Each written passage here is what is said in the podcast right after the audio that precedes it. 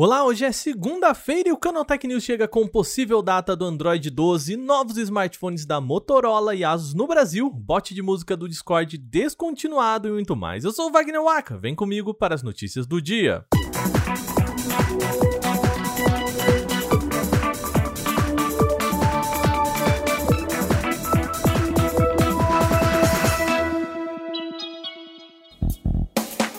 O Android 12 pode estar bem perto de ser lançado. O jornalista Miss Hal Hammond diz ter tido acesso a documentos do próprio Google que apontam o lançamento para 4 de outubro. O material foi divulgado pelo jornalista no Twitter. Atualmente, o Android 12 está em teste apenas para alguns modelos de smartphones atuais, e se o Google mantiver os lançamentos dos últimos anos, é possível que a nova versão do sistema operacional chegue primeiro para a linha Pixel, que é do próprio Google, né? Atualmente o Android 12 está na sua quinta versão beta, supostamente a última antes do lançamento. Mesmo próximo da estreia, a compilação introduziu novidades e mudanças que até então estavam pendentes, como o widget de relógio renovado com o Material EU. Apesar do possível vazamento, o Google ainda não confirmou a data do lançamento do Android 12. A Motorola confirmou o lançamento do Moto E20, modelo sobre o qual a gente já comentou aqui na semana passada. O aparelho entra na linha E da empresa voltada para dispositivos de entrada. O smartphone chega equipado com chipset octa-core da Unisoc, câmera dupla de 13 megapixels, 2 GB de RAM e 32 GB de armazenamento interno expansível. Outro grande destaque é a bateria de 4.000 mAh com carregamento de 10 watts e que promete autonomia de até 40 horas. Além do Moto E20, a companhia também anunciou uma nova versão do Moto G20 com armazenamento interno de 128 GB. Outras especificações foram mantidas. O aparelho então traz processador Unisoc T700 e 4 GB de RAM. Os novos celulares de entrada da Motorola já estão disponíveis para compra nos principais varejistas do país.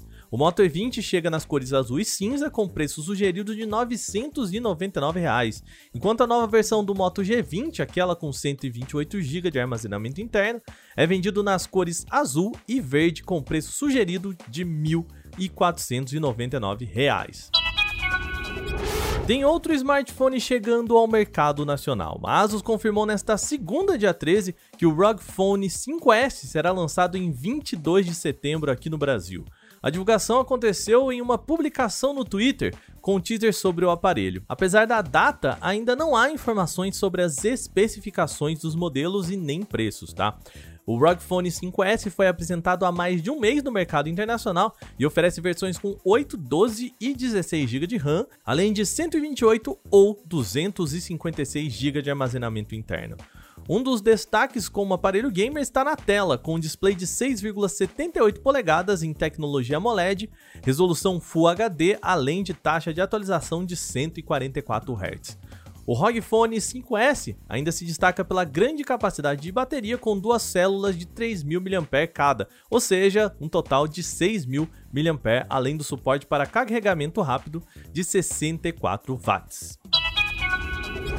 No finalzinho do mês passado, a gente contou aqui sobre o Groove, um bot de músicas do Discord que tinha sido derrubado pelo Google. Agora, outro programa com a mesma função também está com os dias contados. O Rhythme era um dos mais usados no Discord, fazendo playlists de músicas oriundas de vários lugares, entre eles o YouTube.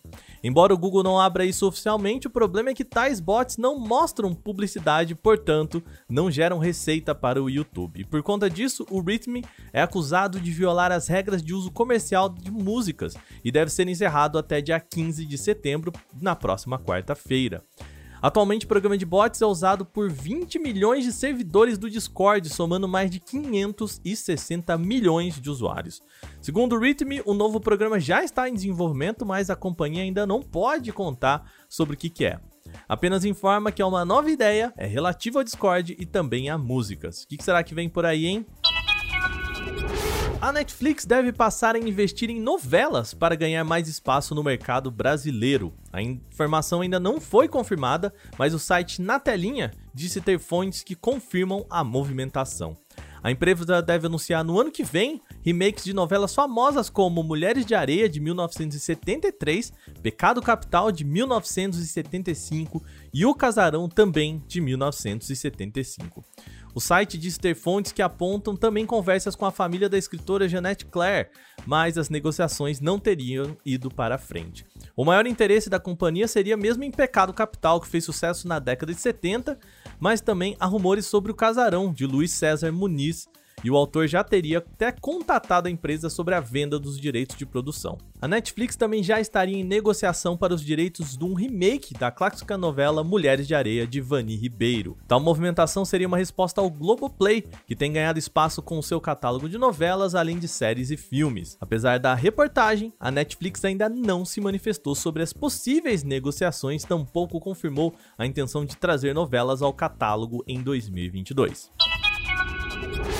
Bom, a gente fecha as notícias por hoje, mas antes, lembre-se, você pode enviar comentários, sugestões e críticas sobre este programa para podcast@canaltech.com.br. Manda o seu recado.